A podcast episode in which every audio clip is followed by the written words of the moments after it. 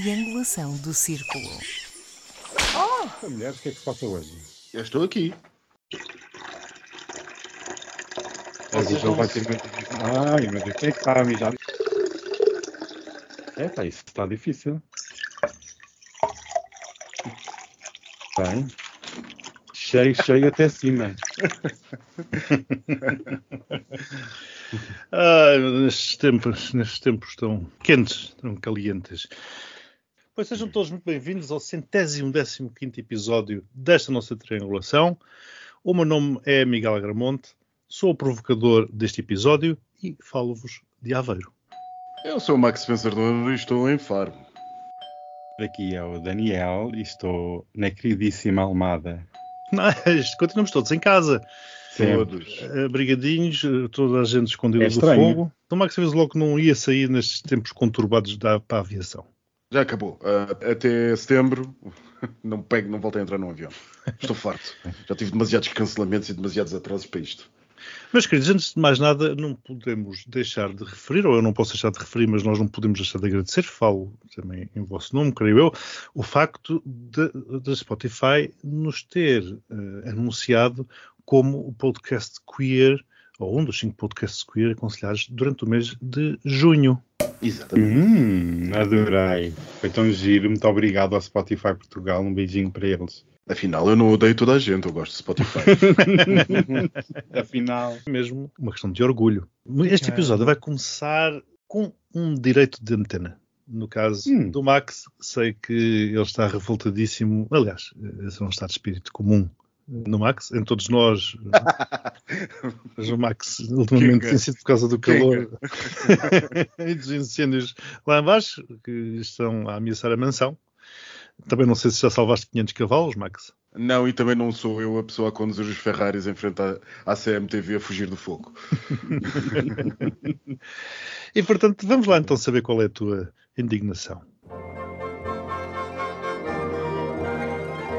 Os programas de direito de antena são, nos termos da lei, da responsabilidade exclusiva das organizações intervenientes.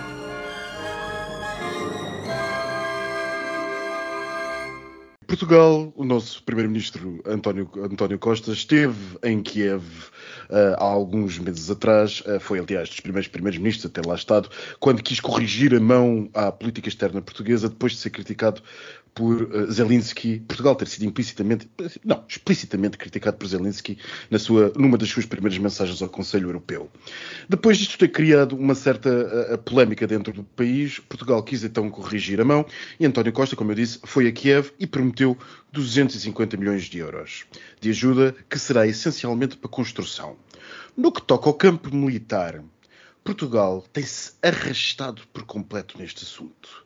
Até que, aqui, há umas semanas atrás, recebemos um telefonema, ou uma comunicação, ou uma pressão diplomática, não se sabe muito bem por que forma, vinda dos Estados Unidos. E o que é que fizeram os Estados Unidos? Lembraram-nos que, por altura dos anos 90, nos finais dos anos 90, quando os americanos tinham um famosíssimo tanque eh, de lagartas, o M113, que foi pensado, concebido contra a União Soviética e que havia às centenas pela Europa fora, e que os americanos que queriam, enfim, evitar ter que os transportar todos para a América, onde não necessitariam, venderam a vários exércitos. Portugal tem nada mais, nada menos do que 150 tanques desses. Nós temos, ao contrário do que muita gente pode pensar, uma enorme frota de tanques e de blindados no exército. E o que é que fez os Estados Unidos agora? Os Estados Unidos disseram-nos, vocês, se calhar, já ofereciam 10% destes tanques em particular, os M113, temos outros, à Ucrânia. E nós, à lá portuguesa, dissemos, sim, sim, mas e quem é que paga o transporte? O transporte dos 15 tanques que Portugal foi voluntariado a oferecer custou 1,2 milhões de euros. E Portugal fez uma cena praticamente irrisória e, ridícula de esperar para ver quem é que pagava estes 1,2 milhões de euros. E ficámos à espera de toda a gente. Desde os ingleses até aos americanos, até aos polacos e até quem mais da NATO quisesse pagar o transporte desses tanques. E porquê? Porque Portugal achou que não tinha que suportar do seu erário público o transporte dos tanques. Como é que isto acabou por ser resolvido? Nós acabámos por enviar 14 tanques, porque foi necessário recrutar 7 caminhões polacos pagos pelo Reino Unido e pelos Estados Unidos para transportarem os 14 tanques portugueses para a Ucrânia. Ou seja, Portugal é incapaz de arranjar no seu horário público de financiamento militar 1,2 milhões de euros para fornecer material de guerra a uma democracia que está a ser atacada por um regime totalitário. É incapaz e não tem como fazer. Pior, isto na semana em que sabemos que o governo ucraniano recusou material português, algum do outro material português que foi enviado, por ser justamente datado da época da Segunda Guerra Mundial. Isto é uma absoluta vergonha nacional, é inaceitável e eu gostava sinceramente que quem fosse responsável por estas escolhas tivesse que enfrentar algumas questões, pelo menos dos nossos jornalistas.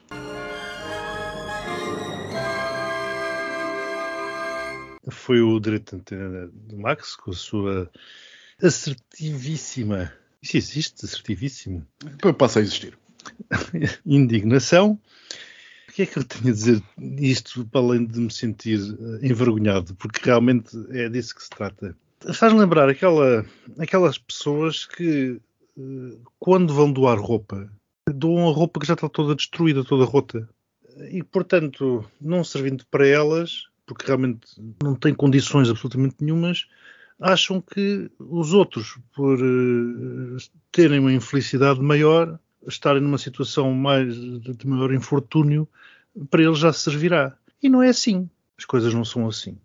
E isto, efetivamente, envergonha-me. No meio de tudo isto, ainda se destaca a educação, diria a diplomacia com que a Ucrânia recusou essas relíquias que tentámos enviar para lá. Não sei, é vergonha, não, não apraz dizer nada. Olha, uma vez mais, para isso sim acho que uma comissão de inquérito faria sentido. Mas antes de passarmos ao Daniel, eu, eu gostava de, só de, de, revelar que algumas fontes que eu tenho dentro das, das estruturas militares, não vou revelar. Ah, uh, uau! Uh, uh, não vou revelar. Me disseram acerca deste assunto que por acaso a vergonha foi mesmo no Exército, porque a Força Aérea e a Marinha até enviaram material moderno. O Exército é que andou, e passo a expressão, a visitar as suas caves para ver o que é que tinha para enviar. Bem, eh, eu queria acrescentar que já não é a primeira vez que a Ucrânia nega equipamento militar português. Há uns, há uns tempos houve um episódio com as metralhadoras G3, que consideravam que eram antiquadas para o campo de batalha e tiveram que sofrer modernizações na Noruega a fim de preencher os, re os requisitos de uma guerra moderna. E que nós já não usamos, Daniel. E que nós já não usamos. E que nós já não usamos. Enviámos material que já não usávamos. Aqui, Uma vez a camisa rasgada, Miguel, a camisa rota. Exatamente. Aquilo que o Miguel disse aqui, que, fomos, que o exército foi às caves foi aos buracos buscar equipamento. Eu sempre achei que o exército era o parente pobre das Forças Armadas, porque as, a Força Aérea e a Marinha sempre têm algum equipamento novo. O exército é isto, então, equipamento da Segunda Guerra Mundial as minhas fontes, também tenho as minhas fontes militares, dizem que este tipo, isto. Uh, uau! Isto é só gente com connection. Só o Miguel é que não tem fontes militares. Só, mas ele vai já tratar disso. O Miguel é uma pessoa proativa, por isso vamos ter todos. Bem, para fechar aqui este tema, que na parte do Exército é preciso pôr a mão na consciência, Forças Armadas, dos dirigentes políticos e perceber qual é o caminho eh, num futuro conflito que irá existir, seja, seja quando for, como é que nós vamos combater, como é que nós vamos nos integrar na NATO. E eu, eu às vezes penso em certos exercícios da NATO em, em território europeu que às vezes Portugal seja motivo de chacota porque realmente só apresenta lixo antiquado. E um último ponto que é António Costa nunca teve muito interesse em ajudar a Ucrânia. E se vocês repararem, a comunicação não verbal do Primeiro-Ministro sempre foi de teimosia e de hesitação e de contrariação em relação a ajudar e enviar ajuda. Nota-se, não é a política externa portuguesa, não é esta. Não é ajudar ninguém, é simples, simplesmente enviar algum dinheiro e enviar a GNR, com sorte que tudo corra bem. Não, enviar a GNR quando, quando o presidente veta, que foi o caso de Jorge É verdade. É, eu não sei se teremos motivos de chacota, porque se calhar até somos motivos de admiração como é que conseguimos cumprir as missões com as relíquias. Também. Lembra-te, Miguel, desculpa interromper-te, nesse ponto, até um exemplo muito interessante foi os ensaios de guerra, os jogos de guerra, como se costuma saber fazer, que fizemos aqui há 10 anos, há 9, 10 anos no, no Atlântico, com o Barracuda, Norte, com o Barracuda Exato. a conseguir afundar um porta-aviões americano. Exato. Olha, e o contra-almirante, Gouveia Melo, era Ele, ele- ele era famoso precisamente porque com as relíquias conseguia fazer milagres. com um submarino de 30 e tal anos, na altura, conseguiu afundar um, um porta-aviões americano. Portanto, não sei se, se a chacota será pelos feitos ou pelos não feitos. Eu acho que até conseguimos fazer feitos, temos essa admiração, o equipamento é o que é. Quanto a como é que nós vamos combater, eh, se calhar a estratégia é a mesma. Se calhar estamos à espera de que alguém combata por nós, ou que alguém venha Uhum. aqui defender, se calhar. E, e para isso a NATO dá jeito. Dizer, Ou que façamos a senhores, figura da Primeira República, por e simplesmente. Ai, meu Mas é Deus. verdade. É fazer Medo. figura É da Primeira verdade, República. Mandar um batalhão mal preparado para a frente para fazer, só para dizer que se participou. Pronto, depois com Salazar não mandámos ninguém, construímos uma estátua do Cristo Rei. A agradecer não temos mandado ninguém. Portanto, temos sempre assim umas saídas interessantes. Bom, Uhum. mas esta semana foi uma semana de veras interessante. Foi uma semana que começou com o país a entrar num estado de, em estado de contingência. Uma semana onde o euro atingiu a paridade com o dólar norte-americano, ou vice-versa, um para um, e assim se tem mantido, dizem que artificialmente. E uma semana onde vimos o país arder de norte a sul, de este a oeste, não tem escapado absolutamente nada, tem sido uma tragédia. Falamos, portanto, aqui de vários incêndios, mas há outros incêndios que esta cortina de fumo daquilo que vai passando nos mídias nacionais não nos está a deixar ver. E diria que esse seria o nosso tema de fundo de hoje, que é tentar perceber o que é que eh, está a acontecer no mundo, nomeadamente no mundo ocidental, para lá dos nossos incêndios, que naturalmente nos têm que preocupar e têm que também tomar a nossa atenção. No entanto, há coisas que me parece que no dia seguinte, quando acordarmos todos, eh, nos vão, diria, talvez surpreender ou, ou chocar. É aquilo que eu digo, aproveitem o verão, porque se calhar depois eh, vamos estar sujeitos a outro tipo de incêndios.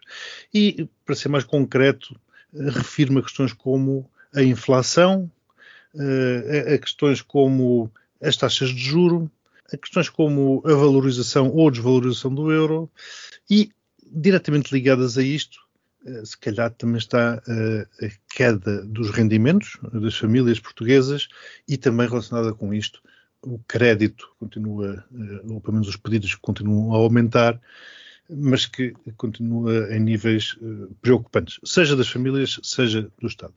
E, portanto, era um pouco isto que eu gostaria de falar, eh, gostaria que falássemos e que debatêssemos, o que eu digo para lá das cortinas do fumo provocado pelos incêndios das nossas florestas. Vem aí um incêndio de grandes proporções. Daniel, tu que estás sempre aí nos mercados, E não são os municipais.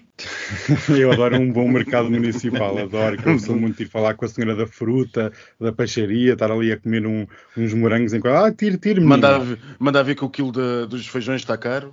Ai, E- tão caro. E dizer, ah, isto foi o Putin. ia comentar o Ai, sim, chicharro. sim. O chicharro, dizer, ah, está, está muito bom. Olha, o que eu, o que eu levei a semana passada estava ótimo.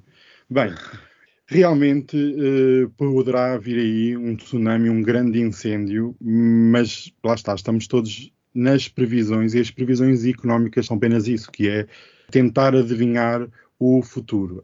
Daqui a uma semana, daqui a um mês, daqui a três, as coisas podem ser diferentes dependendo de- do contexto político e do contexto económico. Eu queria aqui muito rapidamente fazer aqui um contexto. Por vezes, a população em geral, as pessoas esquecem-se que o que estamos a viver agora são consequências do que vivemos durante os primeiros confinamentos e o fecho da economia.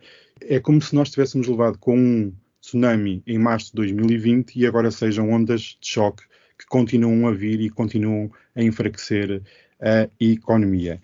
E realmente, eh, muita gente me perguntava, e aqui, e aqui Miguel re- referiste sobre a paridade do euro e do dólar, e muita gente pergunta, ah, mas isso não me afeta em nada, isso não serve para nada, isso são mercados, são números, são coisas que não interessam. Mas realmente, os pares cambiais representam sempre, ou espelham sempre, o estado da, da economia da, da zona que re- representam. E um euro que esteve, por acaso, em momentos esta semana abaixo do dólar, ou mesmo que esteja na paridade, é um problema gravíssimo para a, para a economia europeia. Pelo primeiro lugar, porque as matérias-primas, sejam energéticas ou agrícolas, estão todas cotadas em dólar. Portanto, as importações de energia e de comida que nós como europeus dependemos muito, vão ficar mais caras. Se vão ficar mais caras, pressupõe que a inflação nos próximos meses irá continuar alta ou até extrapolar as expectativas mais pessimistas. E ainda outra questão que é o Banco Central Europeu. Eu fui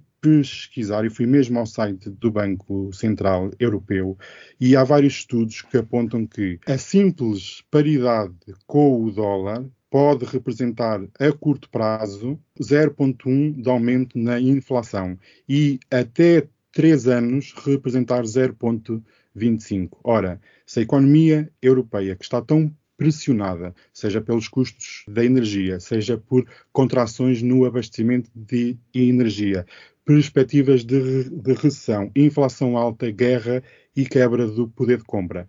A economia europeia está num ponto que poderá realmente vir esses incêndios, como estavas a falar, Miguel, uma tempestade perfeita de movimentos que estão a enfraquecer a economia europeia, que estão a enfraquecer o euro e que nos vão enfraquecer como zona económica, como cidadãos com o poder de compra. E aqui isto é muito importante depois de interligar no, num futuro em relação às sanções e a posição contra a Rússia, porque como aqui nós falámos várias vezes, a, re, a resiliência dos aliados perante a agressão russa também se vai ver aqui nesta parte económica de quem é que vai pestanejar primeiro e quem é que vai aguentar este, este embate que realmente já estamos a sofrer e ainda vai ficar pior. O Max acusava-me na semana passada de ser uh, extremamente otimista. Max... Não, não, não. De passar de pessimismo ao otimismo e daí para, para, para pessimismo. Foi uma coisa assim. Houve ali umas flutuações.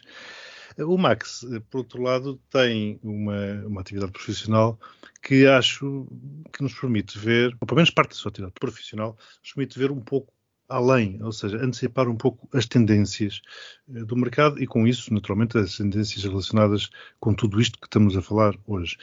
O que é que te parece que aí vem, Max? Bem, eu antes de mais nada, antes, só para tocar no ponto da resiliência que o Daniel estava a falar, eu, uh, e que os meus amigos ainda não notaram, noto eu, já perdemos dois governos aliados. Olha, eu tinha isso apontado para falar, para falar de seguida, já, já, perdemos dois governos aliados, portanto a resiliência está, está a notar-se forte. Ainda agora, ainda, vai, ainda a posição vai no adro.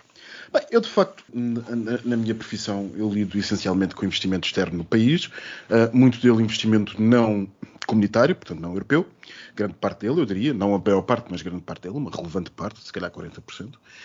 E uma das coisas que estou a reparar é que esse investimento era ah, há três ou quatro meses extraordinariamente impulsivo, como que ah, pouco dado a reflexão se deveria fazê-lo ou não. E o que eu estou a reparar agora é que há muito uh, apenas uh, sondar de possibilidades e não fazer o investimento. O que foi um cenário que eu vi talvez uns meses, um ano antes da crise da dívida, da dívida pública aqui há 10 ou 11 anos atrás. O que é que eu quero dizer com isto? É que eu trabalho numa área que, que eu gosto de dizer que, um pouco à semelhança da aviação, serve como uns binóculos para ver ao longe do que é que vem aí. E eu acho que estamos a assistir, uh, provavelmente a partir deste inverno, sobretudo em Portugal, vamos assistir, aliás, as estatísticas ainda ontem o disseram, vamos assistir a uma travagem a fundo da economia, até porque, uh, sinceramente, mal está a Europa se o seu motor de crescimento económico é Portugal. Uh, e, sinceramente, nós vamos chamar tudo isto e para, para o ano que vem, provavelmente a situação vai ser ser muito diferente. Eu não há muito mais a dizer aquilo que o Daniel disse, a acrescentar aquilo que o Daniel disse. Como é que nós vamos equilibrar a resiliência que é necessário ter contra russos e quem mais se, associar a eles? Porque eu acho que, hum, como já várias vezes vos disse em off, acho que isto começa, as peças começam a estar todas orientadas e ele começa seriamente a desconfiar do que é que pode acontecer nos próximos meses a um ano, do ponto de vista militar, político-militar, quero eu dizer sinceramente não sei como é que nós vamos manter essa resiliência, não faço a mínima ideia. Não sei o que é que será possível. A instabilidade que temos visto nos governos europeus é um péssimo augúrio e acho que só vai continuar. Nesse sentido, o Daniel também tinha comentado aqui há uns tempos o que o preocupava eh, a evolução das empresas do setor automóvel, nomeadamente em, em Portugal. Porque dizias tu, Daniel, e eu concordo contigo, que elas acabam também por ser um barómetro da meteorologia económica. Pois são, são sempre. Sem dúvida, sem, sem, sem dúvida que há, há setores da, da economia onde nós podemos tirar e espremer e tirar dali alguma informação. E o setor automóvel é fundamental. Porquê? quando há uma retração económica, as primeiras compras a serem cortadas ou a serem postas em stand-by são habitação e carros, porque são compras sempre de maior volume. Portanto, a indústria automóvel europeia está numa situação muito complicada. Primeiro, estamos a ver o PIB da China já é o segundo trimestre que está em queda, logo há menos poder de compra, há menos importação de carros e estrangeiros, principalmente da BMW, Porsche, etc. Depois temos a questão da Rússia, com fornecimento de metais preciosos muito usados na construção, quer de carros elétricos, quer de carros de motor a combustão. E depois temos o endividamento das empresas do setor automóvel. E eu, por acaso, eu já partilhei com vocês em off e até já partilhei com outras pessoas que é a lista de 10 ou 20 empresas mais endividadas do mundo. Do top 10, 4 ou 5 são do setor automóvel e estão três delas ou quatro delas estão na economia alemã. Com um aumento de taxas de juros, como aqui referias, Miguel, os créditos automóveis vão ficar mais caros. Com menos poder de compra e com uma inflação alta, as pessoas não vão comprar carros novos. Ou vão adiar a compra e pensam, o meu carro dura mais dois ou três anos. Por isso que é preciso ter visão. Quando os nossos políticos e economistas na televisão falam que nós estamos a crescer 6,5, agora, quer dizer, agora esses 6,5 referentes a dois ou três meses atrás. Há um desfazamento entre os indicadores económicos e a economia real. Portanto, se agora já estão mal, no caso do setor automóvel, ainda vão ficar pior. E como a Max aqui dizia, quando chegar setembro, setembro é agora, usando uma citação da Cristina Ferreira, meu Deus, numa análise de setor automóvel e de economia, é muito preocupante ver um país como Portugal, que exporta imensas peças para o setor automóvel, seja francês ou alemão, possa ser levada com uma onda de despedimentos e de layoffs e de quebra do PIB real. Por isso, e eu também já vi aqui uma, um, várias análises que diziam em 2008 a, crise foi de liquidez no imobiliário e no sistema bancário. Em 2023 pode ser uma crise no setor automóvel, porque realmente a retração económica tem que acontecer nós temos que induzir a economia europeia numa recessão para que finalmente os preços da energia e da comida e da inflação em geral consigam descer e não ficar emprenhados nem no tecido económico, porque o problema da inflação alta durante muito tempo é como um vírus, espalha-se por todos os setores da economia e nunca mais sai. E se nós temos uma previsão no Banco Central Europeu de um máximo de 2%, estamos a 9%, como é que nós vamos chegar aos 2 ou 3% de inflação, com uma recessão dura. Com uma recessão dura. Não há aqui paninhos quentes e eu acredito que o Banco Central Europeu está completamente encostado à parede, não sabe o que é que há de fazer, porque tem 26 economias ou 24 economias, todas elas em velocidades diferentes, umas, como o caso de Itália, que pode estar a, a, a caminho de um caos sem retorno, Portugal, Espanha, Grécia, com taxas de juros de dívida pública altíssimas. Quer dizer, isto é um caldeirão. Por isso é que a resiliência norte-americana é diferente da resiliência europeia. Os europeus vão sofrer mais, mais prolongado no tempo do que o resto do mundo. Sim, e economias com ferramentas diferentes, nomeadamente aquelas que pertencem à zona euro, com ferramentas diferentes e, em muitos casos, inexistentes porque se estamos todos na mesma moeda, isso é aquilo que eu continuo sempre a dizer, que foi o, o euro como tendo sido o objetivo em si, quando na verdade o euro devia ter sido um caminho para outro tipo de objetivos.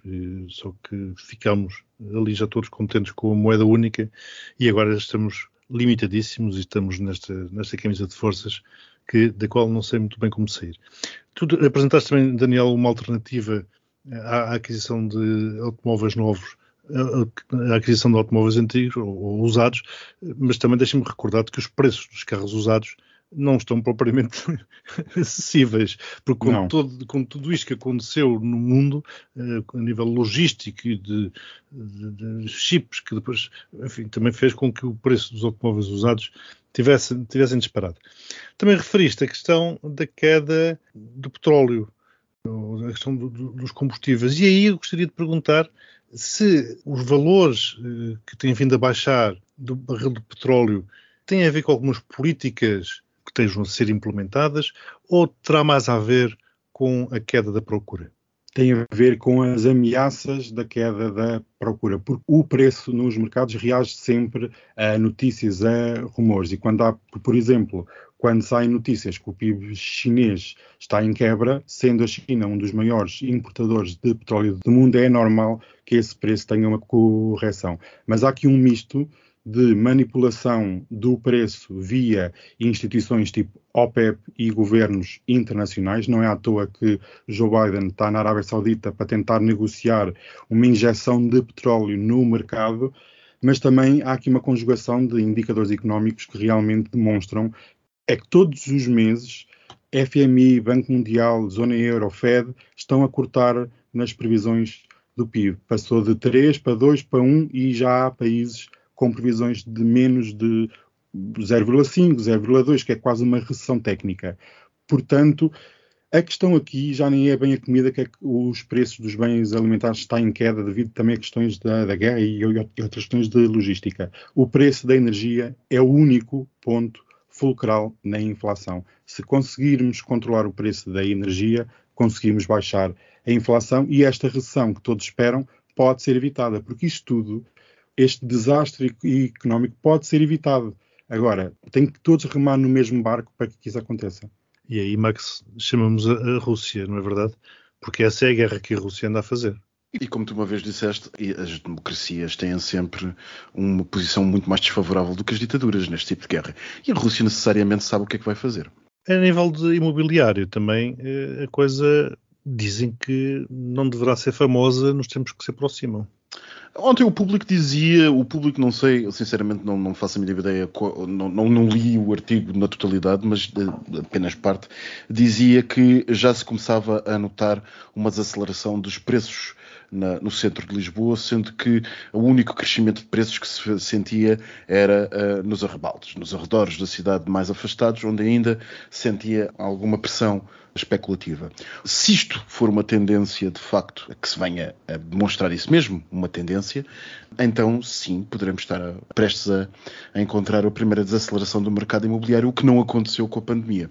O que também é um problema para o Estado, porque não apenas o Estado, a gente esquece sempre, nós pensamos que ah, o Estado sobe sua, o seu input fiscal porque o IVA sobe com, com a inflação, mas o que é facto é que os seus gastos também aumentam bastante e a eventual estagnação do mercado imobiliário quererá dizer menos impostos diretos de compra que o Estado português a arrecadar a uma velocidade gigante que poderão estar também sob ameaça nos próximos tempos.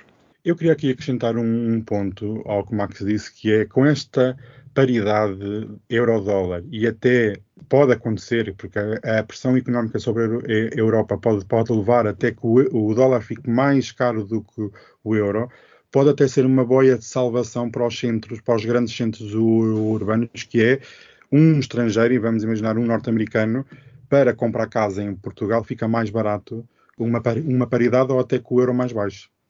Pronto, Daniel, mas me permitires interromper aí, nós então temos um problema muito grande, que é, se é verdade que os outros mercados têm estado a descer, e eu próprio posso atestar isso profissionalmente, o, mercado americano está a disparar e o mercado americano está a disparar. É verdade que não vai procurar habitação nos arredores, mas eh, se isso de facto se verificar, e se de facto verificar esta situação, então quer dizer que a eventual desaceleração do mercado imobiliário manterá os preços altos, para bom do erário público, mas contra a que possibilidade dos portugueses sequer virem sonhar a poderem voltar às suas cidades e ainda por cima mantendo a inflação dos preços de, de, no imobiliário, tanto para compra como para arrendamento.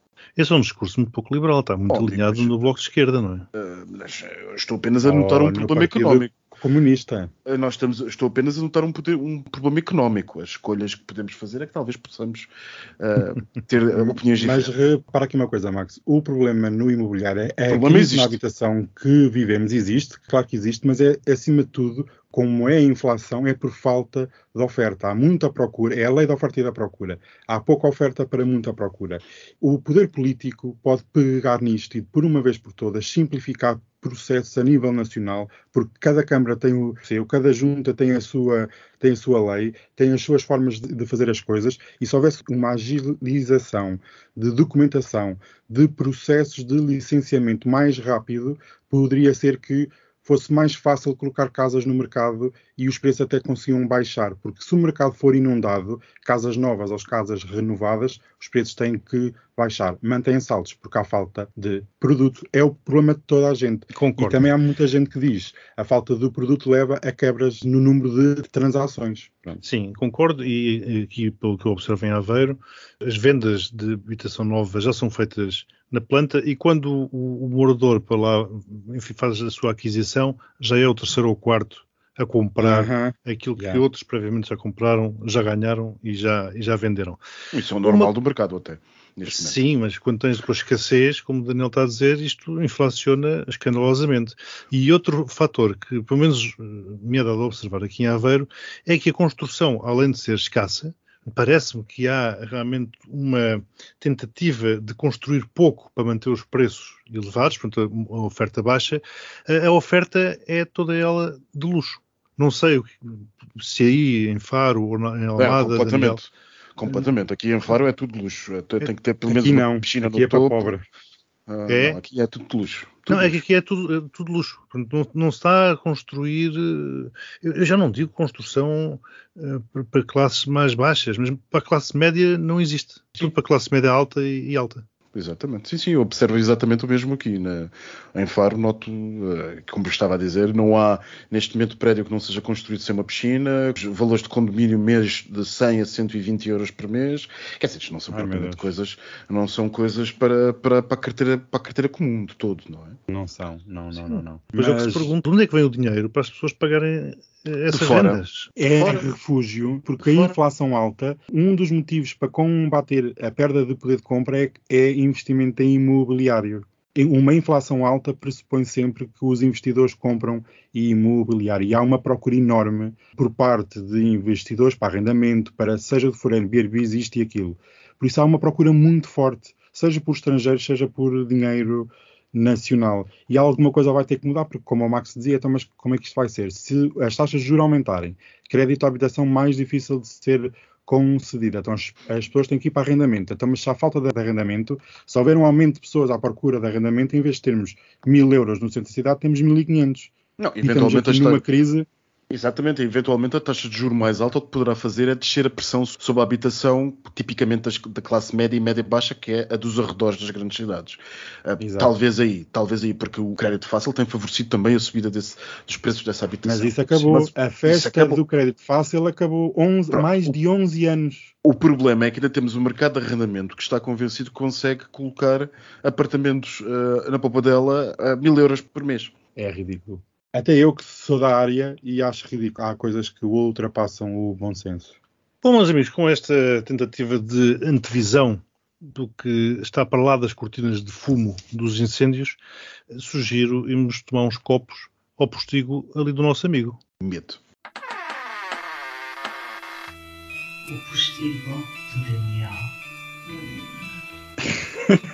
Medo, sua, sua ordinária. Então, mas vens para aqui agora mandar vir. Estás cá Eu todos os dias. todas as semanas, todas as semanas eu estou aqui batida a Estás cá com isto. sempre batida, mas depois estás sempre a criticar isto. Assim não dá. Sim, quer, quer- Assim- quer- querem lá ver que eu estou a tomar um copo de três e a cantar o fado, não?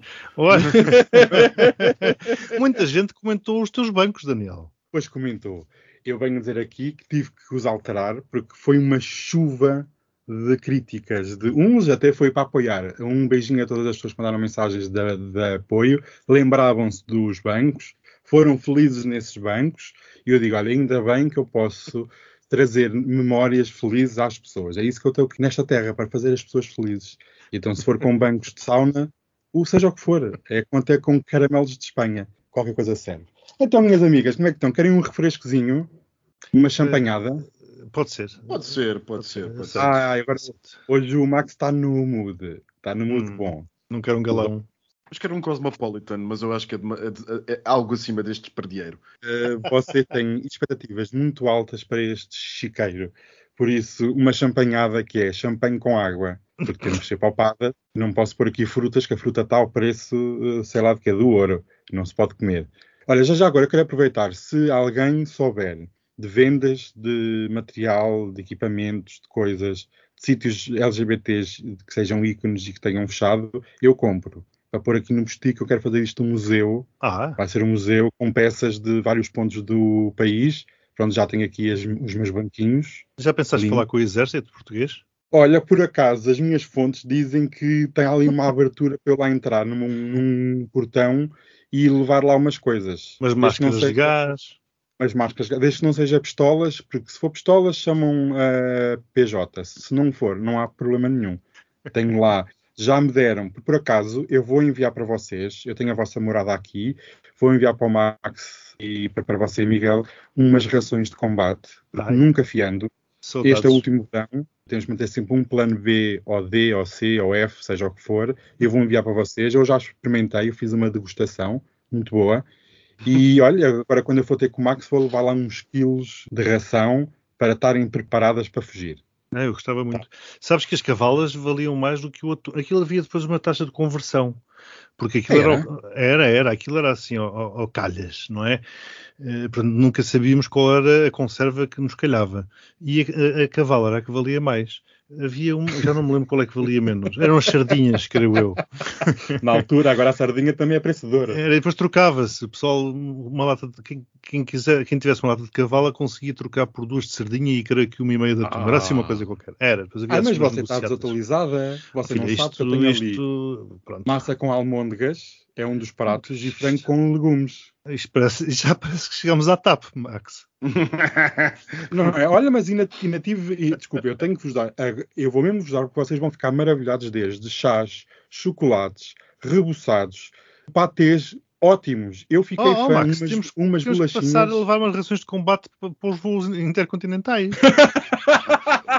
Mais do que rações de combate, luvas de combate também. Ah, esta foi boa. Esta foi muito boa também para serem, né? Para ser servido um copinho de água e um pastel de nata, ou já nem o pastel de nata é servido. já, nem, já nem me lembro. A última vez que me serviram um pastel de nata a bordo. Isso era antes, isso era antes eles passarem a, ter, Lisboa. passarem a ter um menu. E, e estás com muita sorte que no voo, no voo Lisboa-Feira não há, não há serviço de bordo há 20 anos. Ai meu Deus. Até mas eu ia apanhar esse voo. Nem um repousadinho, nem um suminho, Nada. tipo um compal. Se fores executivo e pagares 400 euros por esses 300 Ah. km, recebes um sumo de laranja. Ai. E ainda é, ainda é laranja do Algarve, ao menos? Não, é Essas com pau. eram É todas, pau do essas mais barato, aquele do mini preço. Ai, Que horror, isso é um concentrado. Até nem, nem apoiam a economia nacional. Tanto falam das exportações e importações da TAP. Então, Não, comprar la- falam. Quem fala é, é o ministro É, Campos. pois, quem fala? Vão, vão. E a presidente, agora também, esta semana deu uma entrevista ao Porto Canal, se não estou em erro. Bom chance. Super produzinha, super, enfim. Bom chance, sim. E não vais falar do João Paulo? Quem é o João Paulo? Ai, é o João Paulo. O João Paulo só conheço dois, o O Papa primeiro e o segundo. e o do Porto. O do Porto, o meu querido amigo João Paulo, que foi condecorado por não serviços sabia. prestados à comunidade LGBT. É verdade, é verdade. Eh, creio que na semana passada. Ok, então eu ando, eu ando ausente das, Foi, das sim, redes senhor. sociais. Um beijinho grande. Foi, sim, senhor. É verdade, foi condecorado pelo, pelo Rui Moreira. Um beijinho, João Paulo. Gosto muito de ti, como tu sabes. Um beijinho muito grande. E agora que pelo menos as bichas já sabem que o presidente da Câmara do Porto não é homofóbico, como andavam a dizer. Então, mas podemos voltar ao João Paulo? E João Paulo, quem é? E elucidem-me, por favor. Tu não viste o episódio da ovelha, pelo amor de Deus? Ah, Ah, essa João ovelha. Paulo. É a ovelha que se, é que se chama João Paulo? Não. Isso era um ovelho. não Mas eu não vou dizer, não vou falar muito porque ainda sou crucificado. Porque É, isto depois, é, porque isto depois, pronto, És lá veio, lá veio o politicamente correto. Aham. E pronto, já não posso dizer Mas que podemos. eh, Max, tem alguma coisa a dizer? Eu? Era demasiado. Nada. Era aqui? nada. demasiado novo. Demasiado, E aquilo- aquilo, não é, um, aquilo não é uma ovelha, era um borrego. Eh, Exato, exato. Era demasiado novo para assar.